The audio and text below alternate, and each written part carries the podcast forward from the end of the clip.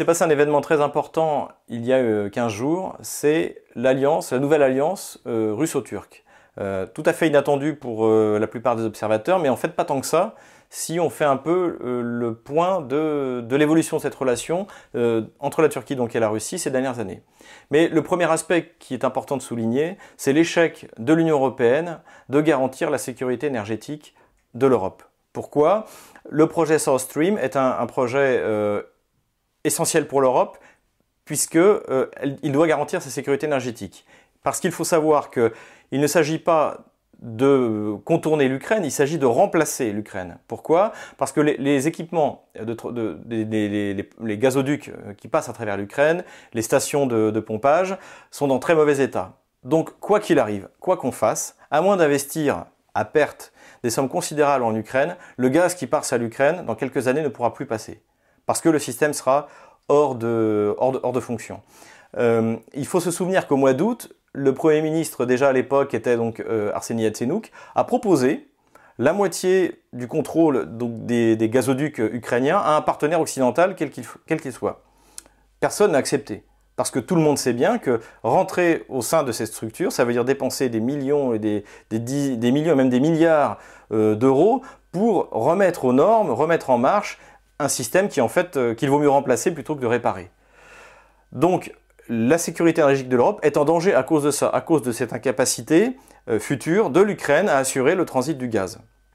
Les Russes sont tout à fait favorables à garantir cette sécurité énergétique et c'est pour ça qu'ils ont construit le projet South Stream qui devait passer par la mer Noire, arriver en Bulgarie et finir jusqu'en Autriche en passant par euh, la Hongrie et la Serbie et avec des ramifications vers l'Italie, vers la Grèce, euh, vers tous les pays qui sont euh, plus ou moins aujourd'hui desservis par, les, gazoducs ukrainiens. Donc il n'y a, pas d'alternative à cette solution dans la mesure où tous ces pays du sud de l'Europe doivent, doivent être approvisionnés par le gaz russe. Les Russes ont été patients et pour finir, ils ont dit ben, qu'ils se retiraient du projet. Pourquoi? Il faut se souvenir qu'en août dernier, John McCain est arrivé en Bulgarie et a tout simplement menacé le gouvernement bulgare de lui faire subir la même chose qu'aux Français. C'est-à-dire que, encore une fois, il faut remettre les sanctions euh, américaines dans un cadre global et se dire que les 9 milliards qui ont été extorqués à la BNP font partie des sanctions contre la Russie et font partie de ce nouveau système de gouvernance mondiale qui consiste à menacer et à sanctionner les pays qui n'acceptent pas de suivre les sanctions que vous exercez contre les autres pays. C'est ça aujourd'hui la politique américaine. Puisque la France a été sanctionnée pour avoir fait du commerce avec Cuba et l'Iran en utilisant le dollar, c'est-à-dire un système qui nous est imposé en fait depuis Bretton Woods par, euh, euh, les Américains. Donc on arrive à un moment où la Bulgarie, qui est un petit pays beaucoup moins puissant que la France, la France a plié, donc imaginez la Bulgarie se prenant les menaces en direct de McCain. Donc la Bulgarie se tourne vers l'Union européenne en disant qu'est-ce que je fais? Et l'Union européenne, qui a été, on en revient au, basique, je dirais, qui a été fondée par les États-Unis pour faire prendre aux nations européennes des décisions qui vont contre leurs propres intérêts, dit euh, dans la mesure où ils ne respectent pas le troisième paquet énergétique, on n'accepte pas le troisième paquet énergétique. Ça veut dire qu'en fait, les Russes vont construire le pipeline, mais qui ne va pas leur appartenir. Euh, je caricature un peu, mais c'est quasiment ça. Et de manière, les Russes ne veulent pas. Les Russes disent, nous, on est prêts à le construire, on est prêts à payer, on est prêt, mais le pipeline est à nous. Euh, et, de toute manière, c'est nous, qui décidons, euh, puisque c'est notre gaz et c'est notre construction. La Bulgarie pourrait aller au, euh, contre, ne pourrait ne pas accepter en fait les conditions européennes, puisqu'elle s'est engagée avec les Russes avant l'adoption du troisième paquet énergétique, et qu'en plus c'est un projet stratégique. Donc au nom de ça, elle pourrait accepter. Et c'est pour ça que la, Hongrie, par exemple, fait fi de, l'Union européenne, ne, prête même pas attention aux itératives remontrances de l'Union européenne. Donc pour finir, les Bulgares se sont tournés vers l'Union Européenne. L'Union Européenne a dit niet. Et donc les Russes qui sont patients, mais pas si longtemps que ça, euh, ont dit, bah, dans ce cas, on annule et on va passer par la Turquie. Donc qu'est-ce qui peut se passer aujourd'hui? C'est que ce gazoduc va passer par la Turquie. Il va, euh, ça va être une, on va améliorer et augmenter les capacités de Blue Stream, qui est, un, gazoduc qui passe de la Russie en passant par la mer Noire directement sur la Turquie. Et le, prolonger, euh, de toute manière, ça ne sera pas de l'argent perdu, c'est pas comme passer sous la mer, puisque la, Turquie, après l'Allemagne, est le plus gros consommateur de gaz russe. Donc on va l'agrandir, on va le prolonger jusqu'à la frontière euh, grecque, et là on fera un hub, et, là les, Européens, s'ils veulent, pour revenir se servir. Et même si on construit après un gazoduc qui va remonter jusqu'à l'Autriche, il passera pas par la Bulgarie. Et, alors que la Bulgarie aurait dû toucher de l'argent, puisque le, gazoduc passait sur son territoire, c'est elle qui devra en payer pour recevoir du gaz. Et la sécurité énergétique européenne passera par la Turquie. Donc effectivement, c'est un, euh, revirement euh, tout à fait euh, du point de vue politico-stratégique, c'est assez passionnant de voir ce qui se passe. C'est que la Russie a fait un, s'appelle, un reversement d'alliance avec la Turquie. Et ça, ça nous amène au deuxième point. C'est que effectivement, la Turquie est un ennemi héréditaire de la Russie. la Russie s'est étendue dans le sud aux dépens de la Turquie. Elle a soutenu la libération des peuples orthodoxes au XIXe siècle et jusqu'à la Première Guerre mondiale contre la Turquie. Euh, la Turquie faisait partie de l'alliance euh, autrichienne et, allemande contre la Russie et contre les Alliés pendant la Première Guerre mondiale. Donc la Turquie est euh, historiquement un ennemi de la Russie. De, de manière plus récente, dans des temps plus rapprochés, la Turquie a soutenu les islamistes en Bosnie, elle a soutenu la mafia albanaise comme d'ailleurs la France avec euh, Arnaud Dangean, le député UMP, euh, député européen UMP. Elle a soutenu la mafia albanaise contre la Serbie. Elle a, de manière plus récente encore, euh, soutenu la guerre contre Bachar el-Assad dans le cadre de, sa nouvelle idéologie qu'on appelle le, néo-ottomanisme, euh, dans le sens où la Turquie veut retrouver une zone d'influence qui couvre les pays arabes, donc qui ont leur indépendance après la Première Guerre mondiale, euh, mais pas seulement, puisqu'on voit son action notamment dans les Balkans, de retrouver son influence également dans la partie européenne, dans, la partie balkanique de l'Europe. Donc, effectivement, on peut croire que la, Turquie soit euh, et, doive rester un, ennemi absolu de la Russie. Et pourtant, ce n'est pas le cas. Et il y a quelques précédents à cette situation. Notamment, euh, il faut savoir qu'au moment de la guerre en Géorgie, les Turcs ont eu un comportement euh, assez étonnant, puisqu'ils n'ont pas trop bougé. Pourquoi? Parce que déjà les Géorgiens sont des ennemis aussi de la Turquie, et surtout il y a une, une grosse diaspora abkhaze en Turquie qui a énormément influé euh, sur les décisions euh, du gouvernement turc de ne pas soutenir la Géorgie. Puisque effectivement, les Abkhazes n'ont rien à voir avec les Géorgiens et qu'ils ne se sont jamais sentis géorgiens, qu'ils ne le seront jamais.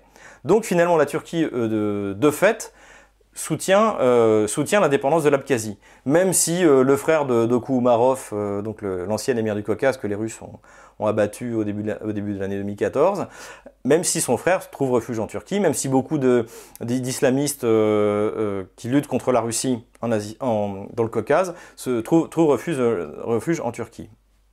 Donc ça, c'est un premier paradoxe. Le second paradoxe qui est le plus intéressant, c'est ce qui s'est passé en Crimée.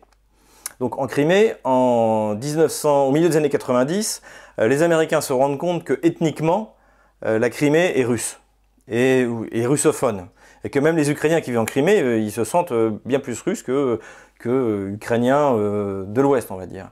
Donc ce qu'ils veulent, c'est rééquilibrer le, partage ethnique de, de, la presqu'île en faisant revenir ce qu'on appelait les, Tatars de Crimée, qui avaient été accusés de collaboration par Staline et déportés essentiellement en Asie centrale. Donc pour ça, les Américains avaient créé un mouvement, qui est un mouvement semi-terroriste, qui s'appelle le Mégilis, qui était soi-disant l'organe représentatif des Tatars de Crimée, et qui en fait allait chercher les Tatars au Kazakhstan, euh, les menaçait pour qu'ils viennent s'installer en Crimée, parce que euh, pour ceux qui connaissent le, Kazakhstan, c'est un pays où il fait bon vivre, donc on n'a pas forcément envie euh, de quitter, surtout quand on y vit depuis 50 ans. Et donc dans ce cas-là, le Mégilis brûlait vos maisons.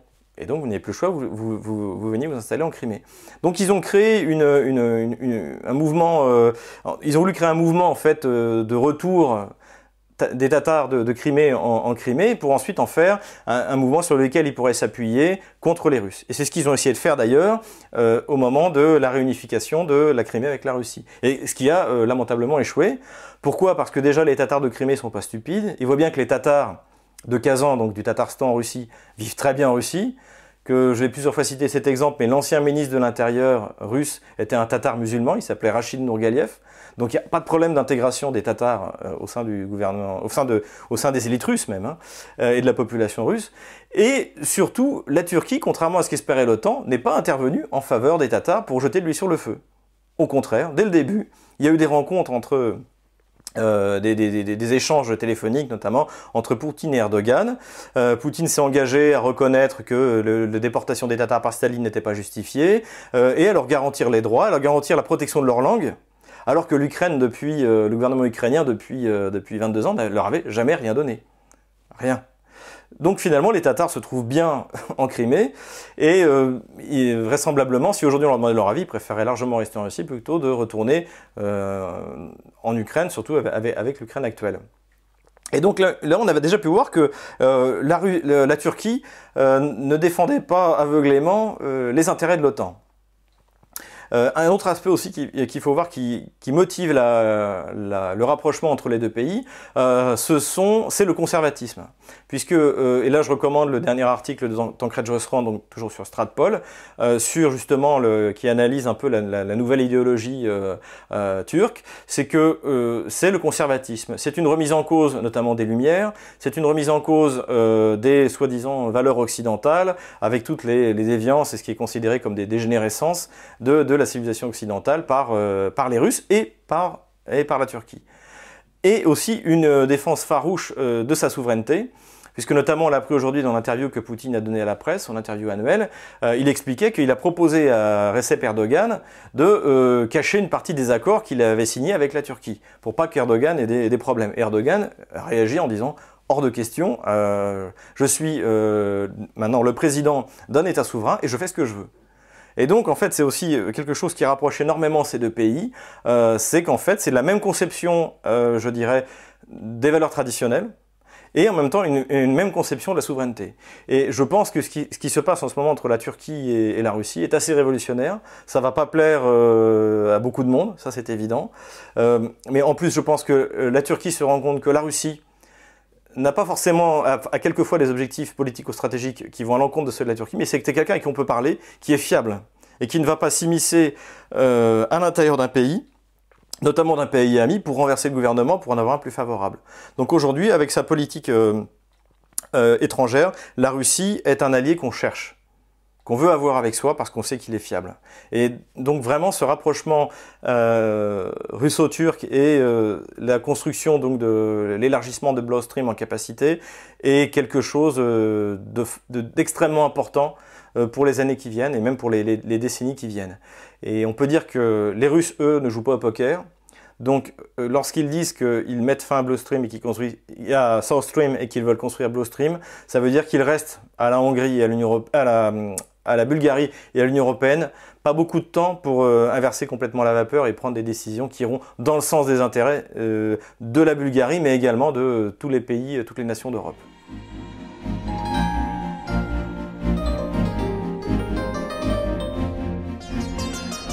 Comme nous sommes euh, à la veille de Noël et qu'on cherche des idées cadeaux, je voudrais proposer à nos auditeurs deux livres qui concernent l'Ukraine. Le premier, c'est de Sofia Lambrocini, qui a publié un livre qui s'appelle Les Ukrainiens. Alors, c'est aux éditions Les Ateliers Henri Douguier.